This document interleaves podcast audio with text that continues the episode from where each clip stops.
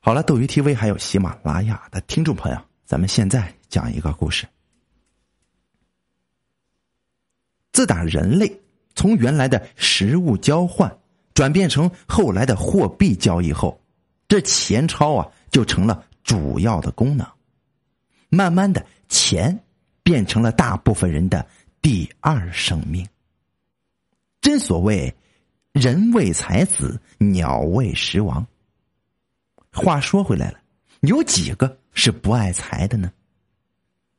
别说这阳间的人了，就连那些冥界的朋友，也是一样的。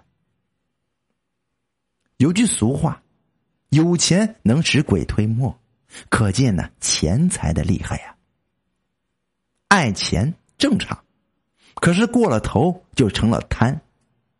不是有那么一句话吗？“君子爱财。”取之有道，所以呀，要以正确的方式来爱财，来争取财。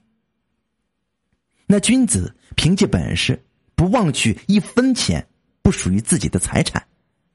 相反，那些小人呢，不择手段，煞费苦心骗取钱财，即便伤天害理，他们都能够做得出来。如今呢，这样的人多了又多，他们呢？往往从不想后果是怎么样的。咱们在这里呀，说一个这么实际的一个例子，在我们同楼上面住的一户姓蒋的人家，蒋介石的蒋，姓蒋的人家啊，家里有两个女儿，一个儿子，儿子最小，老两口啊就想着从两个女儿身上挣一点钱来，有点存款。啊，二来呢，结婚了不用花自己家的钱。想象啊，总是美好的，真是上梁不正下梁歪呀。这俩女儿和父母想到一块儿去了。大女儿出嫁时向男方家要了一大笔的彩礼，也挨着男方家里有钱呢，人家没在乎。这二女儿长得比大女儿有有些姿色，轮到二女儿。照样要大彩礼，可是这个女婿家呀，不是有钱户，他家人呢，当时也就答应了。可是事情没那么简单，结婚没半年就闹离婚，最后如愿以偿的给了，如愿以偿的离婚了。没过多久又找了一个，依旧啊跟前面那个一样，没过多久又离婚了。后来胆子更大了。演变成重婚。假如这样下去，得了逞，岂不是没了办法了？结果让警察给抓了，这下家人着急了，花了不少钱买通关系，最后 还落了个不好的名声。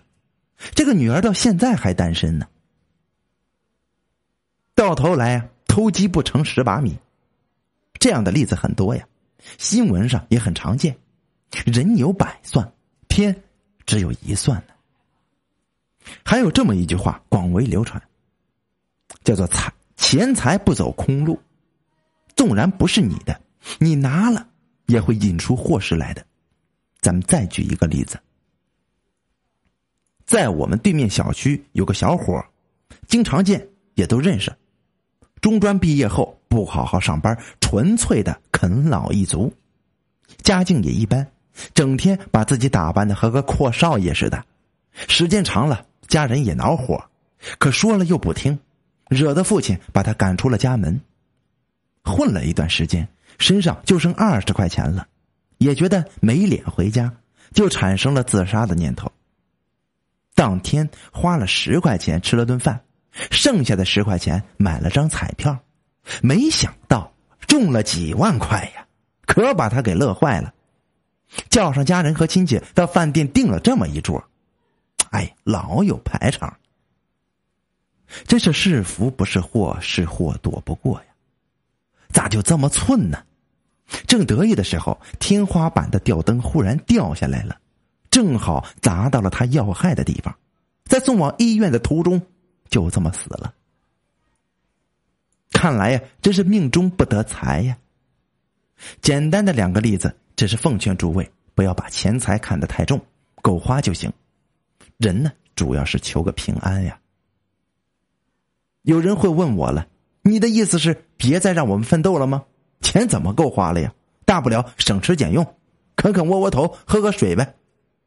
话不是这么说的，人各有命，命里有你，谁也挡不住。人的欲望可是没个头的，人无志也是空活百世。但无论怎么样，都不要有贪念。接下来，到了正题儿了，咱们讲一个鬼要钱的事儿。这事儿发生在我朋友的村里，在他们村里啊，有户人家，这家儿子仗着姐夫是教育局的领导，只要学校盖教学楼，就少不了他的活他以前呢在工地干活，有了姐夫这层关系，他就成了包工头。几年下来，有了钱，买了辆车。一次啊，有所学校要盖新的教学楼，他顺理成章的包下了这个工程。有天早上，他带着朋友开着车往工地去，途中有段有段坡路不好走，这个坡度呢有五十多度。这段坡路一边是墙，一边是沟，沟里面是家住户。其中一家人家呀，有棵大柳树，据说三个人才能抱得住啊。柳树根又大又粗，蔓延到了墙外面，露出地面。这树根呢，恰好在坡度比较陡的那个地方。车从这里经过的时候，都要加大油门。他去工地必须走这条路。当时啊，只顾和朋友说话了，没留意那个树根直到车碰到了树根以后，他才反应过来。急忙想从四档换作二档，可是已经来不及了呀！车顺着坡就往后退，方向也掌握不住了。